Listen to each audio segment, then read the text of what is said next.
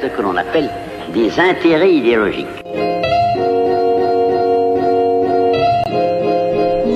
J'ai le soldadès d'un Brésil qui, je le crains, n'existe plus. Et dont les créations culturelles, artistiques, sociales, religieuses étaient des apports essentiels au patrimoine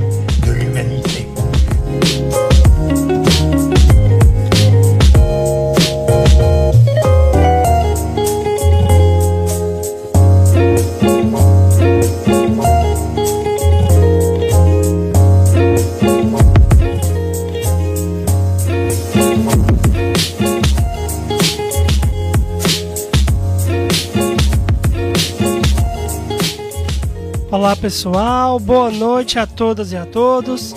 Sejam bem-vindos a mais um Swing Filosófico, né? Nosso respeitável público. Começamos mais um Swing Filosófico, a sua a sua fonte semanal de orgasmo intelectual. O tema de hoje é a banalização do sofrimento do outro. Né? Lembrando que o swing filosófico é possível graças aos nossos queridos patrocinadores. Então, se você quer um ambiente aconchegante, comida de qualidade e música para se sentir em casa, você vai querer aproveitar a experiência que é desfrutar do Gugas Bar e Petiscaria. Pensou em confraternizar? Pensou no Gugas Bar. Já se bater aquela fome de um lanche delicioso, na Lanchonete Bezerra tem o melhor lanche para você. É salgados, sucos, bolos, vitaminas, sopas, caldos e lanches em geral.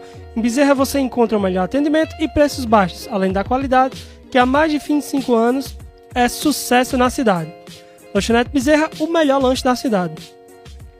Telefones DDD 88 3541 3239 e DDD 88 celular 996 38 5417. Organização Bezerra.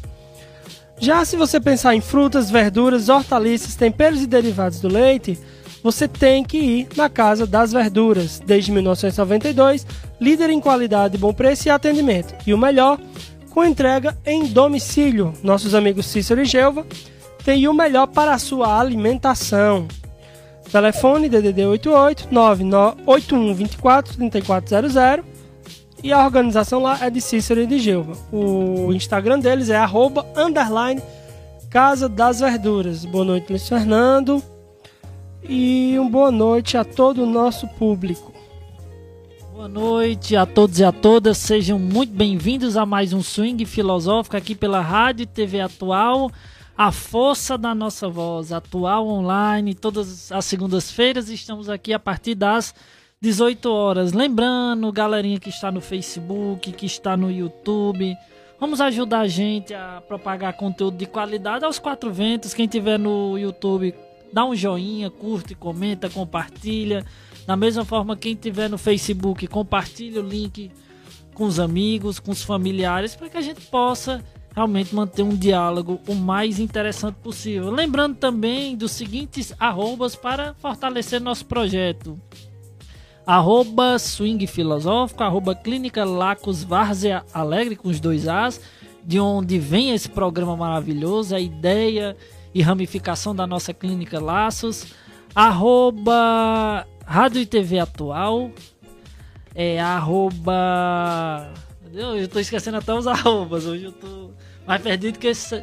Arroba Psico Luiz Fernando. Arroba Psico Luiz Fernando e arroba, arroba Psi José Neto. Aí sim. E também lembrando do nosso é o calor. TikTok. Eu passei o dia com, com óculos quebrados, aí quando consertou, fiquei Ariado. aqui perdido, areado, com dor de cabeça, todo mundo. Então, TikTok, arroba Swing Filosófico VA. Lembrando da nossa coluna, né? Todos nós estamos voltando aí com força total. Na atual ponto online, a coluna do Swing Filosófico. Meu computador finalmente voltou. E agora vamos produzir texto a folote.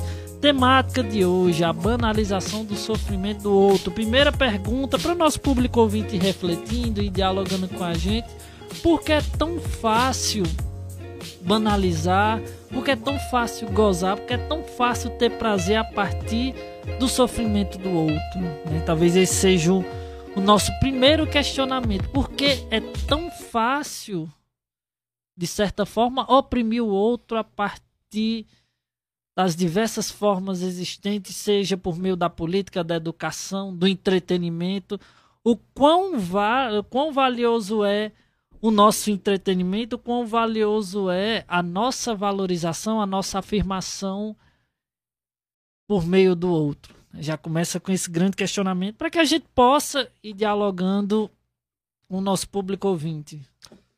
É importante, né, a gente ressaltar que olhar o outro, atravessar o outro, ver o íntimo do outro, isso tem em si uma dinâmica de prazer. E é uma dinâmica de prazer comum e mais, cada vez mais comum.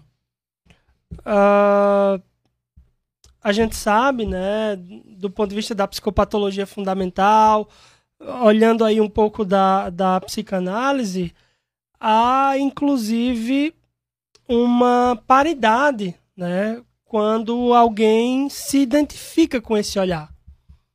É, há, há uma formação aí, um par, quando alguém se identifica com esse olhar do outro.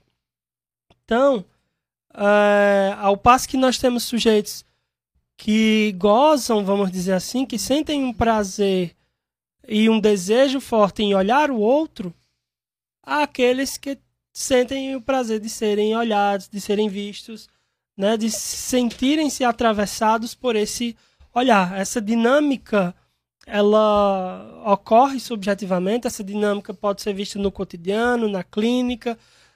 Enfim, a gente vai fazer desdobramentos mais uh, complexos em relação a isso, mas iniciar, por exemplo, falando dos grandes reality shows que sempre fazem sucesso, né, que mostram uma dinâmica que a gente já sabe qual é, que a gente sabe o que vai acontecer ali no cotidiano, que a gente tem noção de como as relações vão se dar ali, mas mesmo assim, ó, interessante, esse Big Brother Brasil, muita gente tá reclamando que tá tá morno, tá meio bobo, não é como os outros, mas todo mundo tá lá conferindo, todo mundo tá lá espiando a casa, né?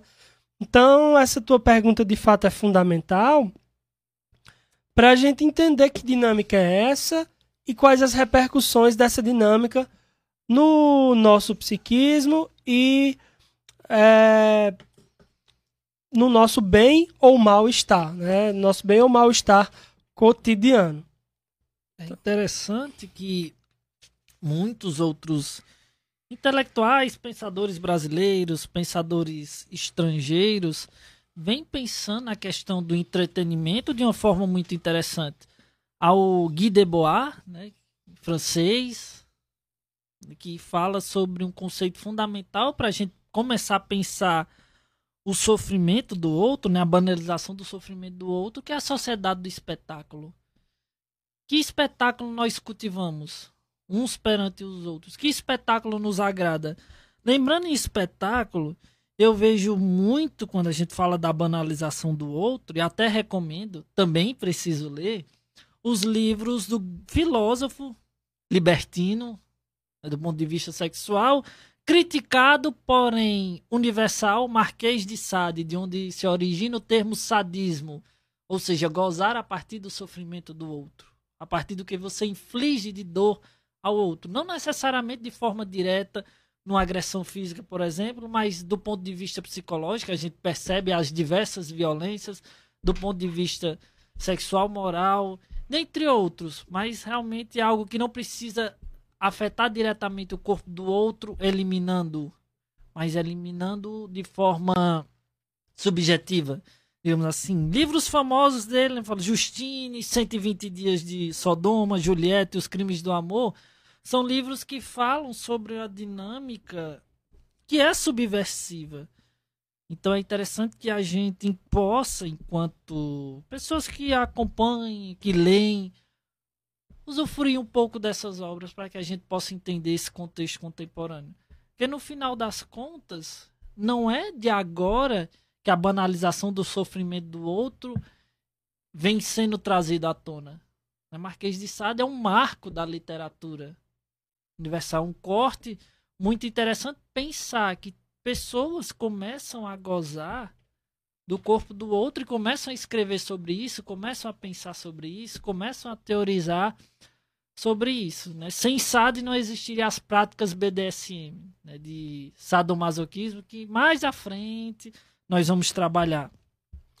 E é interessante, só para terminar aqui rapidamente minha linha de raciocínio, que a gente pense que banalizar o sofrimento do outro só é possível se isso se torna um espetáculo, se isso se torna algo passível de consumo. Dentro da sociedade capitalista, tudo aquilo que pode ser consumido, tudo aquilo que pode ser produzido e reproduzido aos milhões é interessante. É, tô falando em sociedade do espetáculo, né? Acho que é, é interessante a gente entender que no final das contas, né, como você mesmo disse, a, a sociedade do espetáculo é uma tentativa constante de captação do sofrimento e do íntimo do outro pela lógica do capital. Essa lógica do capital, essa lógica da produção de mercadorias, é, não só mercadorias do ponto de vista do ponto de vista técnico, do ponto de vista objetal, mas também do ponto de vista humano, é, essa mercadoria ela se torna esse ela é captada né, e se torna esse objeto de, de troca troca de valores mercantis mesmo né? a gente já comentou aqui que isso do ponto de vista mercantil do ponto de vista do, do capital tem um valor gigantesco. Por exemplo, retomando, falando novamente do, do, do, do Big Brother, você tem patrocinadores que pagam milhares e milhões de reais para ter ali acesso a, a essa ótica, a que as pessoas possam ver o anúncio ali daquela empresa, porque são milhões e milhões de pessoas que de fato acompanham esse programa. Mais especificamente, só dado técnico, um bilhão de reais que a Globo vai ganhar nessa edição do Big Brother. Uhum. E é interessante pensar que o sofrimento do outro, como a gente viu que foi marcante na edição passada, a edição da Juliette, onde se discutiu e se vivenciou questões como a cultura do cancelamento, a ridicularização do outro, né, de uma forma extremada, atacando de forma voraz, realmente de forma muito feroz, provocando saída dos participantes do programa, né, intrigas. E é interessante que a gente paga para ver as pessoas se engafinhando. É até algo que eu vinha pensando né, no roteiro que eu deixei lá do lado de fora. Hoje eu estou realmente bem perdido, mas lembro do que eu teorizei, que eu chamaria de paradoxo da opressão. Então, nós oprimimos o outro a partir da exata percepção de que nós temos do quanto somos oprimidos pelos outros, pelo sistema. Então é algo que me sinto oprimido. Para descontar, para projetar as minhas angústias, para né, para ter a percepção de que tenho alguma espécie de vantagem, eu vou direcionar essa opressão, eu vou direcionar esse meu mal-estar ao outro. Eu vou projetar aquilo que me provoca dor, angústia, sofrimento no outro. Nem que eu não possa né, fazê-lo, como eu tinha dito anteriormente, de forma direta, mas vou fazer de forma indireta. Aí eu vou votar naquela pessoa que provoca mais frisson dentro de uma casa, dentro de um reality show, independente de qual seja. Big Brother é porque é o nosso maior representante. E que representante? De 2000 a 2022, 22 edições do Big Brother Brasil. Então é algo que não é produto nosso, não é produto solo nacional. Então todo mundo agradeça aos holandeses que pro produzem entretenimento e reality show aos milhares. Eu esqueci o nome da empresa, né? depois se tiver essa informação diz. Então, foi um reality show que conquistou plateias no Brasil aos milhões. As pessoas ligam, as pessoas votam, as pessoas realmente vão ao ápice de estar com dois, três, quatro, cinco, seis, sete computadores ligados, com o sistema trabalhando para votar freneticamente. Então não basta o meu voto, ele tem, tem que ser o meu voto, o voto do meu irmão, o voto da minha família, o voto dos meus colegas de trabalho e mobiliza emoções. Então o reality show ele mobiliza realmente as mais variadas emoções seja de ternura, de acolhimento, de um afeto mais no campo positivo da coisa, então seja algo no campo realmente negativo da coisa, a raiva, o ódio, a inveja, desejar aquilo que naquele momento não é meu ou é inalcançável. Então realmente é algo a ser discutido. É, além disso, né, retomando essa ideia que eu lançava de de captação do sofrimento pela, pela ótica do, do capital, nesse processo como um todo, nós temos uma, uma incapacidade de haver espaço para o sujeito vivenciar suas dores na ordem do privado. Ou seja, é, a publicização de tudo. Tudo é público. Nós vemos isso nas redes sociais, nós vemos isso nas redes sociais de modo geral, né? Porque elas se tornam redes vivas, redes de vivência. Então, se eu não publico algo no meu Instagram, eu não vivi aquilo. Se eu não publico algo, é, enfim, no meu Facebook, no meu YouTube, sei lá, é, é como se eu não vivenciasse aquilo. Há uma automatização desses processos. Qual a grande problemática disso? Essa publicização de tudo dificulta o trabalho subjetivo de olhar para si enquanto singular, enquanto sujeito, que tem, enfim, suas potencialidades específicas e suas fragilidades específicas. E mais, além disso, há um gozo, né, que é disso que a gente, é, é, acho que é em torno disso que a gente vai girar aqui, há um gozo perante a dor e o sofrimento desse a quem eu observo. Mais uma vez falando do né, desse reality show específico, as grandes reclamações dessa edição é de que as pessoas estão muito zen, é de que as pessoas estão muito tranquilas, são muito boazinhas, não há conflito, etc, etc. E aí, né, nas páginas que a, que a gente acompanha no Instagram, quando tem um conflito. A uh, treta, né? Isso. Quando tem um conflito, as páginas dizem: ah, poxa, finalmente o jogo começou. Finalmente as coisas começaram a, a dar certo. Né? Como se o conflito fosse a principal questão ali. Obviamente, todas as relações humanas são conflituosas. Só que esses conflitos precisam ser o cerne da relação. Esses conflitos grupais, esses conflitos individuais, precisam ser o cerne da coisa? Né? Essa é uma questão é, a ser levantada. Vou, vamos agora dar uma olhadinha aqui nos comentários da nossa audiência. Jadna Araújo, boa noite. Jéssica Fernanda tá dando boa noite. Yolanda Tavares tá dando boa noite. Andresa Tavares também tá dando boa noite. Valeu, amor, cheiro. Renata Maria, boa noite. Nayara Silva, boa noite. Ellen Lopes, boa noite. Yolanda Tavares está dizendo o seguinte: acompanhando esse pensamento sobre o capitalismo, em alguns contextos nós somos o próprio produto, né? De fato, né? aquilo que a gente vinha dizendo e que, inclusive, eu trouxe uma, uma questão é, interessante que eu vou falar mais, mais na frente, de forma específica de como isso pode ser observado, né? de como isso é visceral e é naturalizado. Essa ideia do sujeito como produto, né? do sujeito como esse objeto de consumo do outro.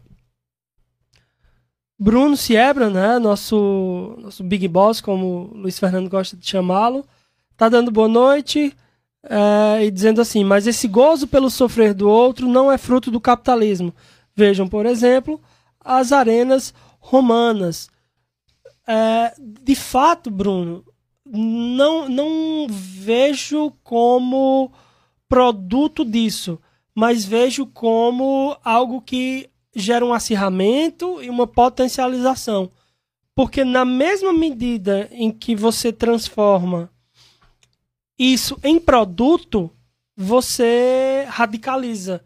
Você facilita com que, com que esse processo de, de, de gozo pelo sofrimento do outro seja naturalizado. Eu acho que a grande questão é essa. Não sei se o Luiz Fernando vai concordar comigo ou discordar, mas eu acho que talvez não, não haja uma geração aí.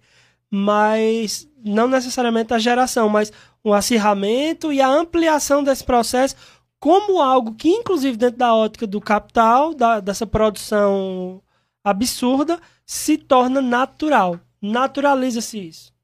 Né? Como, enfim, assim como aquela questão que eu falava em relação às redes sociais. De que eu só existo se eu postar. Eu só existo, eu só fiz aquilo se eu estiver ali postando e, enfim. Facebook. Ainda tem mais comentários no YouTube. Tem mais comentário no YouTube? Sim. Pois olha aí, que aqui eu não tô conseguindo. Sheila Mendonça, minha prima querida, boa noite. Maria Santos nos Opa. deseja boa noite. Agora- boa agora noite, gente maravilhosa. E nosso professor querido do Conversas com o Jovem Professor, Rafael Rafael, Sobreira. Sobreira. Desejo uma boa noite aqui ao nosso público do Facebook, Tadeu Ferreira Campelo, nosso grande cinegrafista, Glaucia Samira, boa noite, seja bem-vinda. Ana Dária, seja muito bem-vinda, como sempre, ao Swing Filosófico. Maria José, né, ela acompanha praticamente todos os nossos programas da rádio. Maria José, chama a gente para um café que nós estamos indo. Chegando aí para comer um bolinho com café, dá tudo certo. Menésia Leonardo, seja bem-vinda.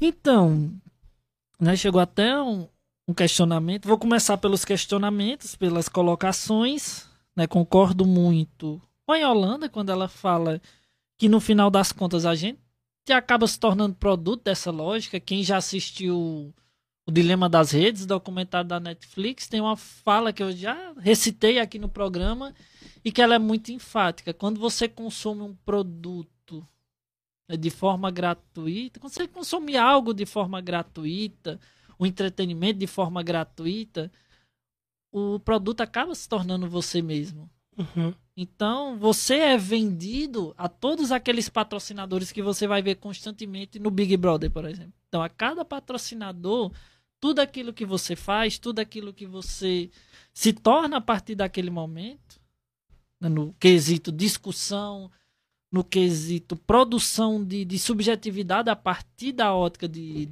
realmente do entretenimento, está na mão de outras pessoas. Então, outras pessoas vão tentar ali, por meio das questões ideológicas mesmo, vender o seu produto.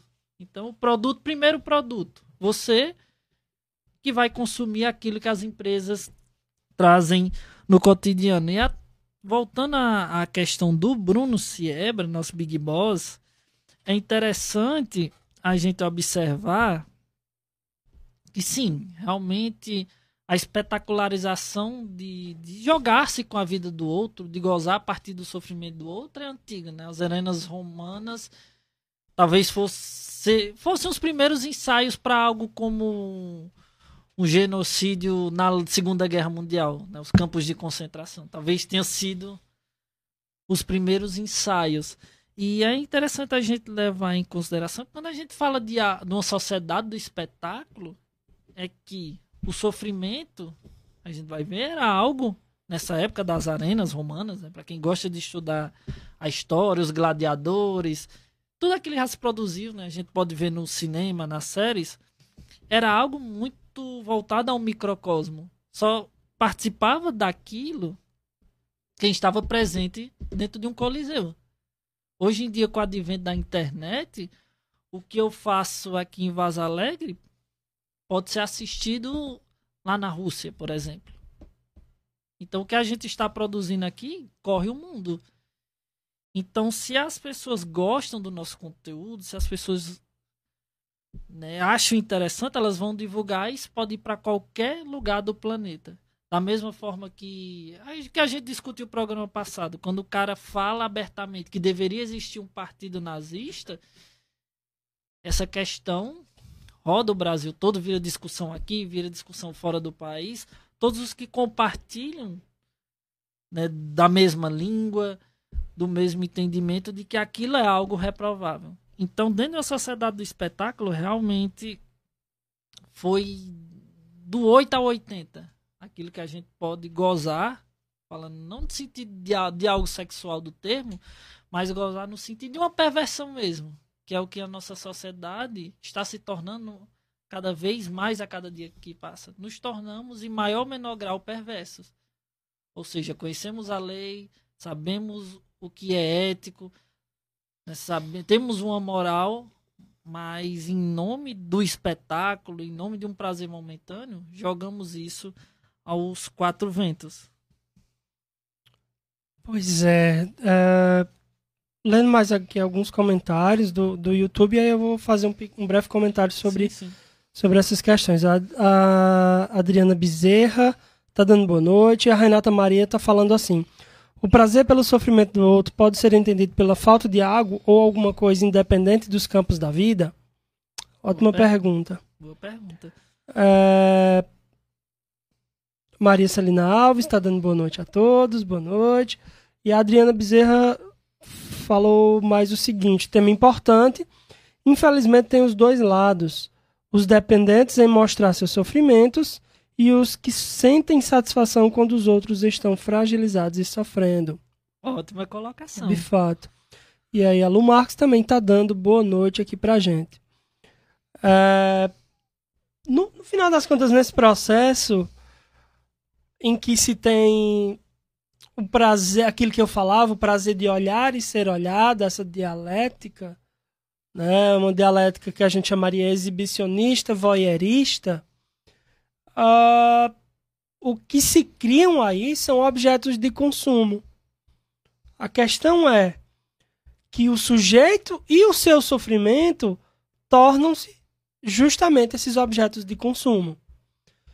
E há um problema muito sério quando o sofrimento do sujeito, quando a, algo visceral desse sujeito se torna um objeto de consumo.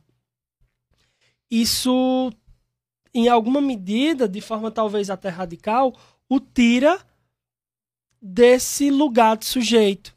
O tira desse lugar de subjetividade, de indivíduo, e o põe num lugar de objeto que não é prazeroso, né? que é assim visceralmente que pode ser visceralmente dolorido, certo? Então, Maria Ribeiro, né, aqui também dando boa noite pra gente.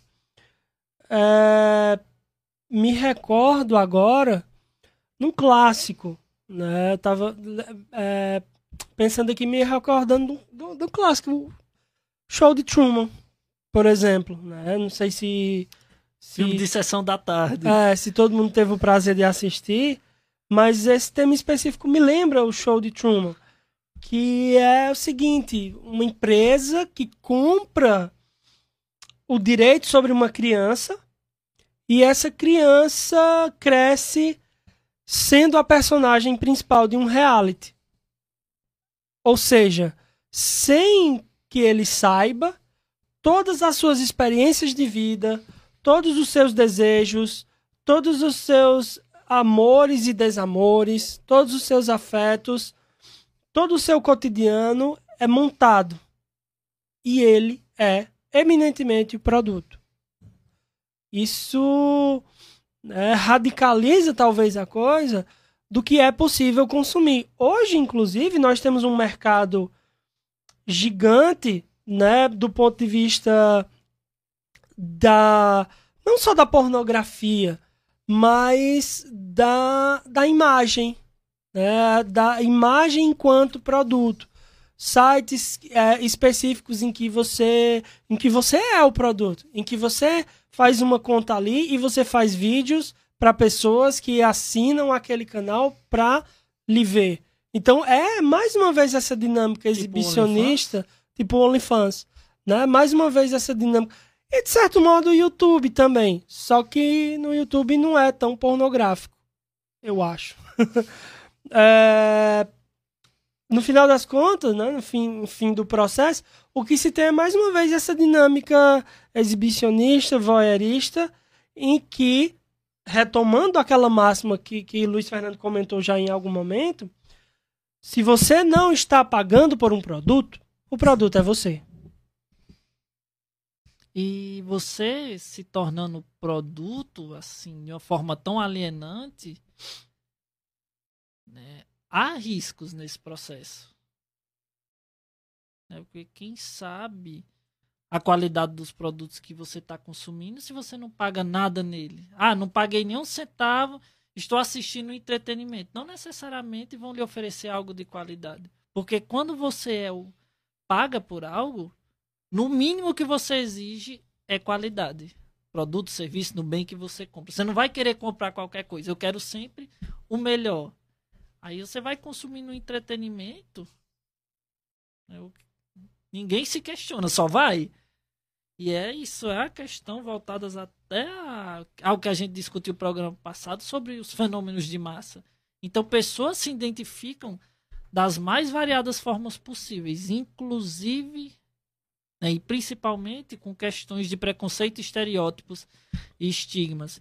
Então, dentro de um reality, e por meio de um reality, você, mesmo que a sua participação seja apenas votar, mas aquilo que acontece na sua cultura local, né, tudo aquilo que você exterior, exterioriza de preconceito, de estereótipo, de, de discriminação ao outro, é reflexo daquilo que você está assistindo. Você se identifica com a questão que já pertencia a você e muitas vezes você tentava ocultar ou não tentava. Né? No Brasil, o preconceito está se tornando cada vez mais escancarado e a vantagem disso é porque a gente pode combatê-lo, aquilo que as pessoas dizem que não existe, como se combate.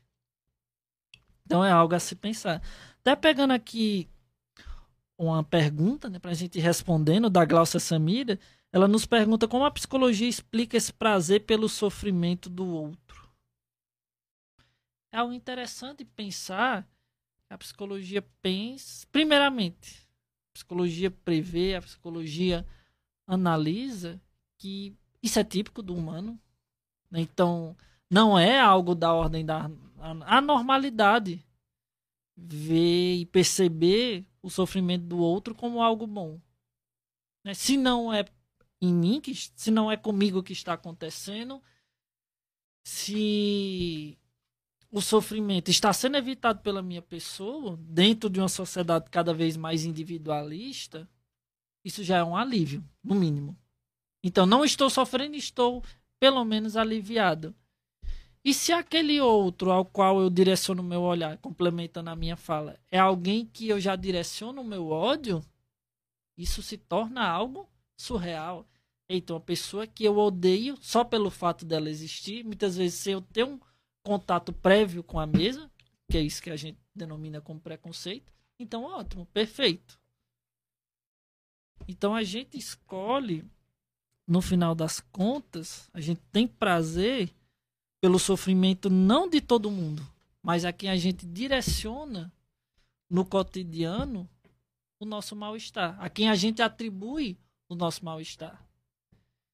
Então, muitas vezes eu posso atribuir o meu mal-estar a questões de gênero, a questões de etnia, a questão de identidade de gênero, de orientação sexual, qualquer que seja o meu algo que me incomoda, eu posso direcionar isso ao outro, posso me direcionar, direcionar meu ódio ao outro e tirar um prazer a partir disso. Ou pelo menos aliviar-me por saber que não estou em estado de sofrimento. Né? Então, dentro, só para terminar o raciocínio, dentro de uma sociedade assim, cada vez mais individualista, onde, como o Bauman diz, o privado é o novo público, onde a transparência, como o Netinho bem falou, beira a obscenidade, a pornografia, então, ver o outro sofrendo é algo que acaba se tornando prazeroso no final das contas. É, fazer aqui, olhar no YouTube, né? Bruno Siebra está comentando o seguinte: o show de Truman é um infeliz exemplo de como a arte prevê o futuro. Nós somos Truman, todos nós, diante dos algoritmos e da superexposição na internet. de fato, Bruno, e tem algumas questões que precisam ser pensadas nesse processo, é, que é, tem a ver com isso que o Luiz Fernando falou, e eu vou tentar aqui delinear essas duas questões, da pergunta da nossa ouvinte também, de que uh, isso aí para a psicanálise, o nosso psiquismo funciona de modo que certos aspectos do certos, certos aspectos da vida elas podem gerar é, gozo, prazer e, e dentre esses aspectos, dois grandes desses aspectos são gerar um mal, ter um mal-estar em nós mesmos, né, quando muitas vezes em estado de tensão psicológica nós temos um gozo aí, né, nós chamamos isso de masoquismo, grosso modo, e nessa ótica em que você observa o outro sofrer, a tensão gerada no outro. Isso, né, a gente dá o nome de, de sadismo e tem que ver com aquilo, inclusive, né, o Marquês de Sade, que dá essa, essa alcunha aí. A questão aqui é esses processos eles nos são inerentes em alguma medida. Nós não temos exatamente controle sobre eles, como a grande maioria das coisas da vida, que a gente a gente tem a ilusão de que controla alguma coisa, né? Mas o Freud subverte essa lógica e é nesses termos né, que nós entendemos essa questão do processo de sofrimento e de mais ou menos o porquê que a gente sofre nesses termos, né? Por que a gente sente prazer também nesses termos. Em alguns momentos, para resumir, a gente tem algum gozo e algum prazer de nos perceber sofrendo, e em alguns momentos nós temos um gozo e um prazer de ver o outro sofrendo. Isso é inerente. Dentro dessa, dessa questão, nós temos toda uma perspectiva social. Vamos lá. Pensando aqui um autor é, fundamental, que eu, que, eu, que eu adoro, inclusive, né? o Lipovetsky. O Lipovetsky, é, na obra, numa obra incrível dele, que eu já citei em outros programas, que eu adoro, A Era do Vazio, ele ressalta que há um novo significado para isso que eu falava anteriormente, que é autonomia. Há um, há um novo significado para autonomia. Uh, nesse contexto desse novo significado de autonomia, nós não temos, vejam bem, nem ídolos, nem tabus. O que, que nós temos então? Nós somos regidos e governados pelo vazio. Nós somos regidos e governados pelo vazio. E o que, que isso significa? Os nossos grandes medos ancoram a nossa vida. Dois grandes medos que absolutamente, praticamente todo ser humano tem: uh, o medo de envelhecer e o medo de morrer. O medo de um corpo velho e o medo da morte, eles ancoram né, toda essa questão. Então, anestesiados por essa busca, essa busca constante de informação e de sentido, nós, em alguma medida, negamos o laço, negamos a realidade, e isso ancora todas essas questões que nós estamos debatendo aqui hoje. No final das contas, para o Lipovetsky, o que nos mata aos poucos é essa necessidade ou esse excesso de sentido. Como é que a gente observa isso? Torna-se religioso, torna-se um, um, uma quase uma obrigação assistir outras pessoas fazendo coisas do cotidiano.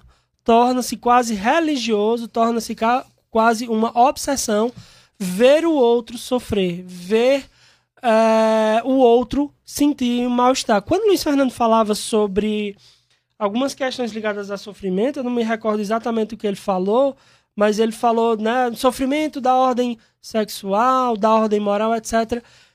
Tem um sofrimento que a gente ainda precisa falar muito sobre isso para aprender melhor, que é o sofrimento pela via laboral. Também. A gente precisa pensar isso de forma mais que urgente. É, é, é vital pensar o quanto de sofrimento laboral nós estamos produzindo.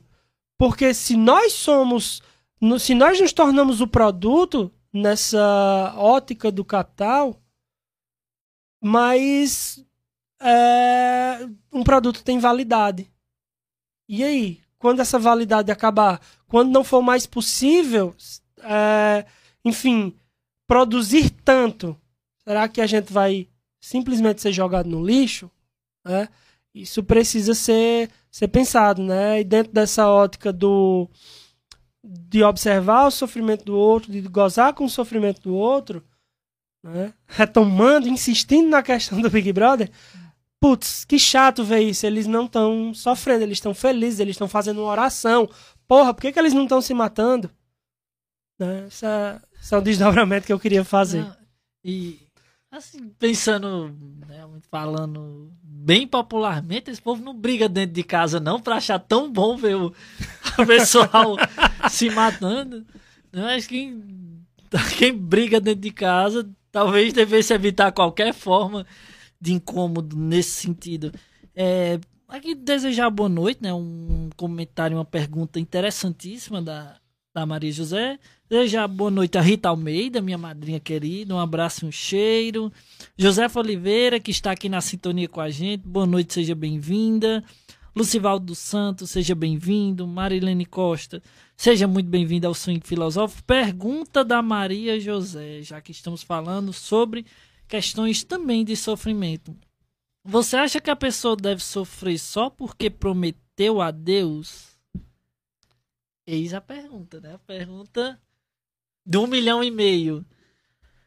Vamos lá dentro do, do ponto de vista cristão, né, isso se reflete na imagem de muitos dos santos, de muitas das referências né, daquilo que a gente compreende como fé cristã. O sofrimento era algo que era inerente à vida daquele sujeito. Quanto mais eu sofro, mais eu me sinto aproximado da figura né, salvadora, da figura redentora, que é Jesus Cristo. Até Iago aqui está na técnica. Se eu estiver dizendo algo que não faz sentido, você pode me corrigir. Então, Padre Pio, Santa Terezinha, São Francisco de Assis foram pessoas que viveram a sua fé muito por meio do sofrimento. Então, quanto mais sofria, mais satisfação se tinha nesse processo, porque foi uma escolha.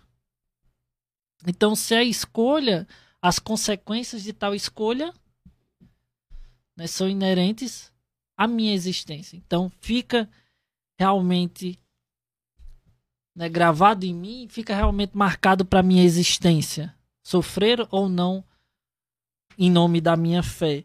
E aí só para complementar, né, como nós estamos falando uma perspectiva de banalização do sofrimento do outro, primeiro, Muitas pessoas podem usar esse sofrimento como algo para se promover, diga-se de passagem, cada um com faz aquilo que achar interessante com a sua fé, e muitas pessoas, aqui estamos falando dessa ótica, podem realmente rechaçar, né, ter uma certa repulsa àquele, aquele portador da fé por conta dessa escolha.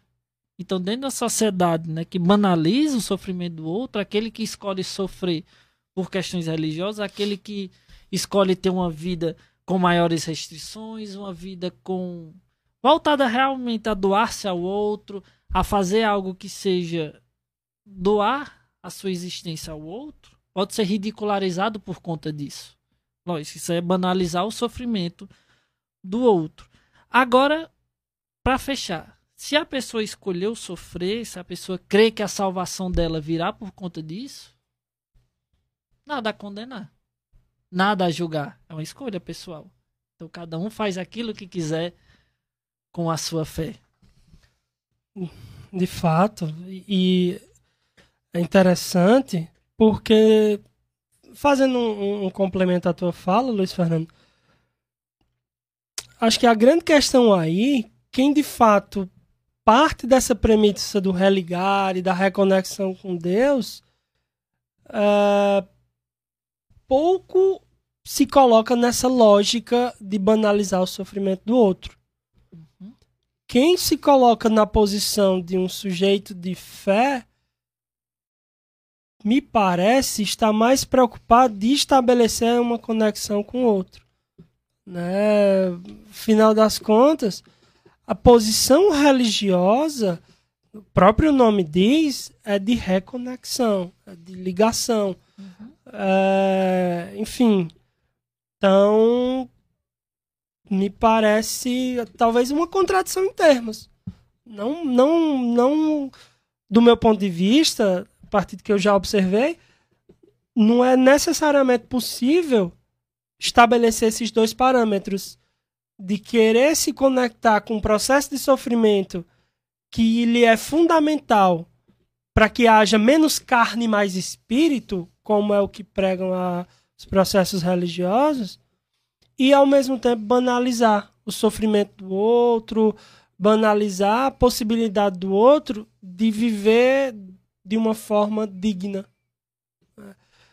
É, além disso, né, vou ler aqui rapidamente um comentário do Bruno no YouTube, onde ele ressalta a seguinte questão. Assisto sempre Fall Army e Car Crash, né, Car Crash Compilation, é, e acredita que serve de exemplo do gozo odiento, aliás, do gozo odierno na dor de outrem. E aí ele está dizendo: ninguém merece ou deve ficar preso a nenhum sofrimento por qualquer motivo que seja. Esse pensamento medieval tem acobertado muitas violências domésticas, institucionais, raciais, etc. É, a Renata Maria está compartilhando, né? Compartilha dessa percepção de Bruno. Eu acho que é importante fazer essa, essa, essa distinção, porque se é um sofrimento auto-infligido, é uma questão. Isso. Que é esse paradigma que nós estamos comentando. Agora, um processo, talvez, de religiosidade que é alienante e gera, por parte de um sujeito, sofrimento em outros, aí, de fato, na minha humilde visão, isso precisa ser combatido, porque esse tipo de alienação, ele se retroalimenta. Então, aquele sujeito, além de sofrer daquele processo, ele é como um vírus, sabe? É como. É, isso é colocado em outras pessoas e vai gerando assim uma massa meio estúpida e infelizmente assim virulenta mesmo, né? De, de dizer que o diferente tem que morrer, como infelizmente a gente vê, infelizmente a gente vê pessoas que fogem da posição que deveriam cumprir, que é uma posição cristã de acolhimento, de afeto, e vão para o ataque. E atacam o outro utilizando de forma muito errônea o nome, o nome cristão, etc., para produzir essas práticas odientas. Né? Só para complementar ainda mais esse comentário de Bruno, quando ele fala aqui das coisas que ele assiste, isso é muito comum na TV aberta, né? Eu, eu, quando eu era menor, assim, quando eu era assim, criança barra adolescente, e tinha na, né, agora o Faustão tá na Band, antes ele tava na Globo, e você tinha as videocassetadas. Cara, eu sempre achei meio esdrúxulo aquilo. Pessoas que escorregavam e caía e tinha a risadinha lá. Eu nunca, nunca consegui, assim, na época, obviamente, eu nunca conseguia entender como que aquilo tinha graça. Como que aquilo era engraçado? Uma pessoa escorregava e caiu. Uma, uma pessoa mais encorpada escorregava, caía. KKKKKK. Eu achava meio ridículo. Mas, enfim. Hoje eu compreendo. hoje eu compreendo o, o, a moção, o motivo, a motivação para é, essa questão, né? Comentário aqui muito interessante também do Paulo Davidson pelo nosso YouTube dizendo a galera romantiza o sofrimento, seja nos outros ou em si mesmo. De fato, o sofrimento é algo que nos é inerente. Não dá muito para fugir do sofrimento. Lacan diz: a angústia é o afeto que não mente. Se há angústia aí, há uma coisa visceral do desejo do sujeito nessa questão. Mas a gente não pode banalizar o sofrimento. De fato, nem de si, e muito menos do outro. É interessante pensar, você tinha falado anteriormente do Lipovetsky, né, que dentro da questão, o que afeta a nossa autonomia é muito a questão do medo de envelhecer, o medo de morrer, e também eu colocaria, acrescentaria aqui, o medo de lidar com a diferença. Uhum. Medo de lidar com aquilo que me tira da zona de conforto. Aquilo que, por processo de adaptação, que todos nós fazemos muitos e muitos durante o dia, os meses e os, e os anos ao longo da nossa vida, temos que nos adaptar a situações e mais situações, sejam confortáveis ou não, mas o medo de ter que lidar, ter que dialogar, ter que realmente sentar e conversar com aquilo que é diferente também é algo que, de certa forma, afeta a nossa autonomia. Então você passou 10, 15, 20, 30 anos numa cultura X. De repente você vai passar para a cultura Y. Você está aqui de Vaz Alegre vai morar no Rio Grande do Sul, por exemplo. Então são vivências que serão totalmente diferentes. Lá você olhará pessoas com um olhar muitas vezes de medo, de insegurança, que também não tira a recíproca da coisa vão te olhar vindo de outra região também como algo diferente, como algo extraterrestre. Uhum. Então, é interessante a gente pensar que dentro dessa lógica de banalizar a vida do outro, isso muitas vezes acontece, isso se concretiza por esse medo de lidar com a diferença, essa diferença ser tão sedutora, ou então, no final das contas, ser tão causar tanta repulsa que, a gente, que ameaça a nossa própria identidade, a nossa própria existência. Porém, contudo, entretanto, todavia, quando a gente fala realmente de uma construção do entretenimento, de uma construção de uma sociedade capitalista de produção neoliberal, Estado mínimo, né, perca de direitos e de referenciais, talvez a única coisa que seja divertida no final das contas seja e que faça traga algum prazer seja banalizar a vida do outro. É até interessante aqui o comentário da, da Glaucia Samira, nos diz o seguinte: é muito comum foto de vítimas de acidentes serem viralizadas. A pessoa que fotografa tem que ser muito egoísta para achar que algum dia não pode ser a vítima ou parente de, de uma. Uhum. É interessante que a gente vê. Que além de ser se... crime, viu, gente? É, além de ser crime. Passagem. É bem dito, bem notado. Além de ser crime compartilhar né, algo do gênero, né, as pessoas que se acidentam, pessoas que passam por situações que ferem a existência delas, isso acaba se tornando, né? Lançar uma foto de um acidente, um vídeo, gravar, expor, né? Como se reafirmasse a sua própria existência, como se fosse algo fundamental para insuflar, para encher, para trazer mais corpo à autoestima daquele sujeito. Realmente precisa ser estudado uma pessoa que sente prazer em estar tá expondo ao mundo o que aconteceu com outra pessoa que ela está ali no estado de tamanha vulnerabilidade e fragilidade perante o outro. Quando a pessoa está acidentada, ela não pode né, nem se defender, nem dizer a outra pessoa, não faça isso. Então, realmente é algo de um gozo, é algo realmente muito perverso. Não tem outro nome além de perversão.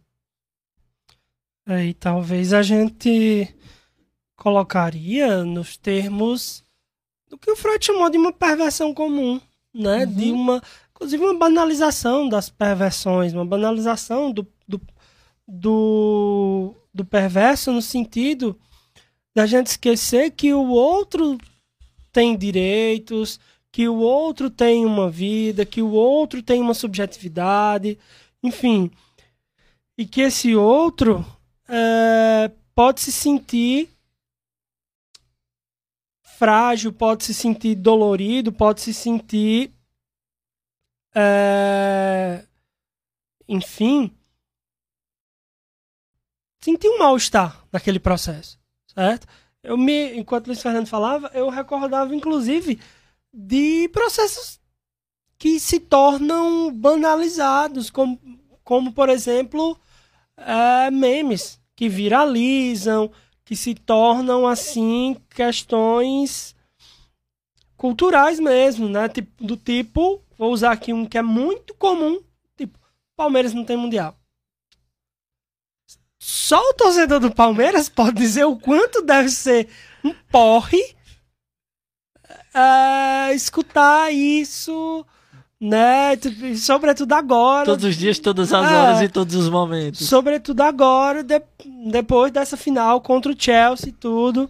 Então, assim, é, claro, brincadeira, etc. Mas para ilustrar que a gente normaliza a banalização do sofrimento do outro, a gente banaliza a, essa questão de o sofrer do outro ser algo simples, de a gente poder viralizar o sofrimento do outro, porque no final das contas o que Luiz Fernando falou é viralização do, sof do, do, do sofrimento mais visceral do outro. Quando você sofre um acidente, por exemplo, né, você de fato não tem como se defender minimamente. Você já está num estado de fragilidade, de fragilização, muitas vezes sem entender o que é está acontecendo ali, e vem um outro processo, uma outra coisa que vai te fragilizar ainda mais, que é ter a repercussão disso, etc. Então é, é uma questão a ser muito debatida e pensada, né? E se a gente não pensar, quem irá fazê-lo? Então, fundamental essa questão. É, né, dando os contornos finais ao, ao, nosso swing filosófico de hoje, é importante a gente entender que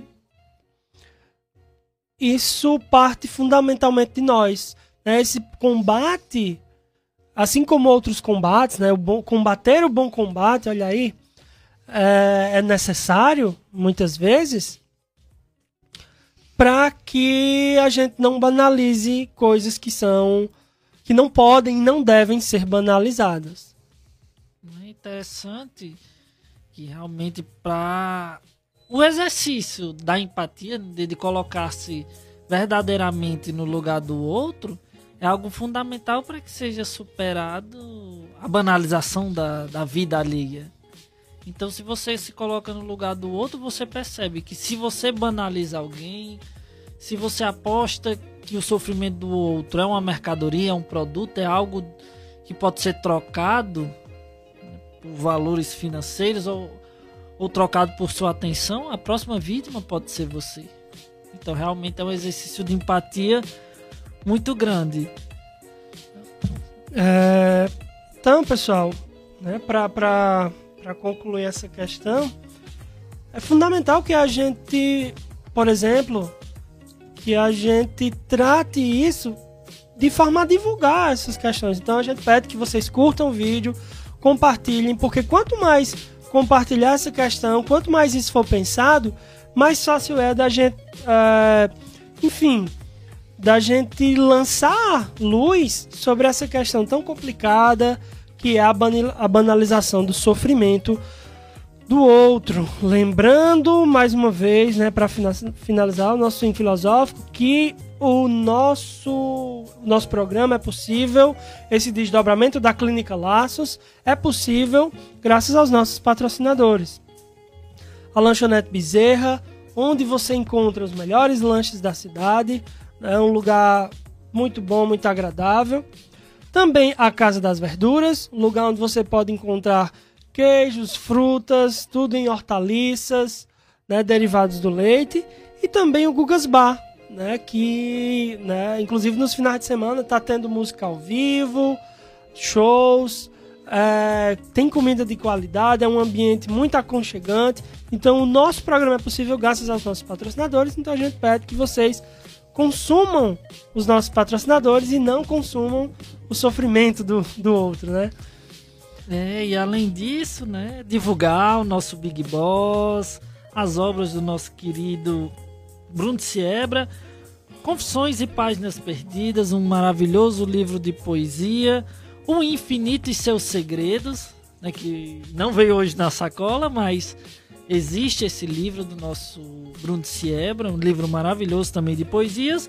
E por fim, Bidinho, a vida, a luta e a poesia. Está presente, como o próprio diz, nas melhores e nas piores livrarias do nosso Brasil. Dá para comprar na internet, preço super acessível. Consuma as obras do nosso Big Boss, porque ele merece todo o nosso carinho e atenção. Então, despeço-me com carinho dos nossos ouvintes e até a próxima segunda. Valeu, pessoal. Boa noite. Tchau, tchau. Tchau, tchau, pessoal.